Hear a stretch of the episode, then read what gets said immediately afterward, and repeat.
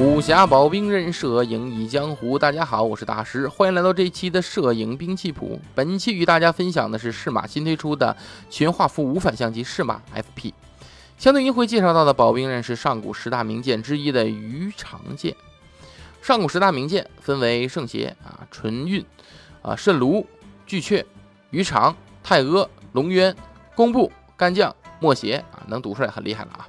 很多人会说啊，这些名剑都是传说啊，但实则不然啊。例如龙渊剑，它的锻造技术其实一直流传至今，哎，就是现在龙泉剑，在唐朝时候改的名。而纯运剑原剑已经出土了，就是越王勾践剑啊。出土之时呢，是还是非常锋利的啊。尽管经过上千年，依旧吹毛断发，当今技术仍旧无法仿制。而这些名剑之中，非常特别的一把剑就是鱼肠剑，也叫鱼藏剑。为什么这么特别呢？因为它小，有多小呢？能藏在鱼腹之中。相传，专楚刺王僚的时候啊，就是将这柄宝剑藏于烹饪好的鱼腹之中，然后献给正在饮宴的王僚。当专楚为王僚用手掰鱼的时候，利刃显露，专楚迅速拿起鱼肠剑刺向王僚，鱼肠剑刺破了王僚身穿的三层铠甲，正中心脏。由此可见此剑的锋利程度，也可见此剑的小巧。而在摄影圈中，也有一样小巧、画质又好的相机，那就是适马的 FP。适马 FP 究竟有多小呢？还没有现在的一部手机大。那么这么小的相机下装着的却是一个全画幅的传感器，哎，厉害了吧？全画幅下的小小机身只是适马 FP 的其中一个优点，更大的优点是这台相机的画质好。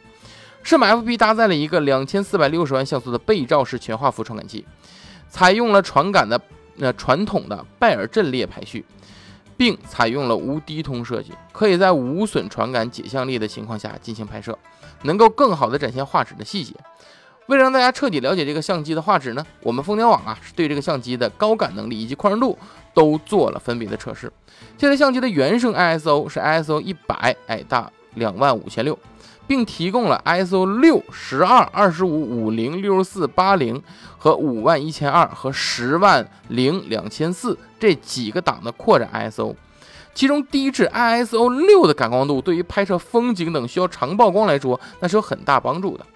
而从我们蜂鸟网对这台相机的低感测试结果来看，可以说低感画质很不错，即使在 ISO 六、ISO 六的时候，依旧没有明显的噪点或者萎色。那么这种低感的这种低感光度的扩展效果啊，的确非常好。而在高感的情况呢，也非常不错。ISO 六千四的时候呢，可以视作是画质的分水岭。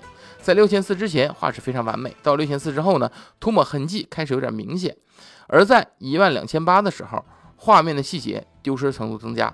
但即便是到了两万五千六，画质还是在可用范围之内。并没有出现特别恼人的噪点，这种高感能力啊，可以说很让人称道了。在宽容度测试中，这台相机的表现也是可圈可点。适马 FP 在加二 EV 的时候，就是在正二 EV 过曝二 EV 的时候，色彩的整体细节啊，保持还是非常不错的。T 三到正三 EV 的情况下呢，颜色丢失十分严重。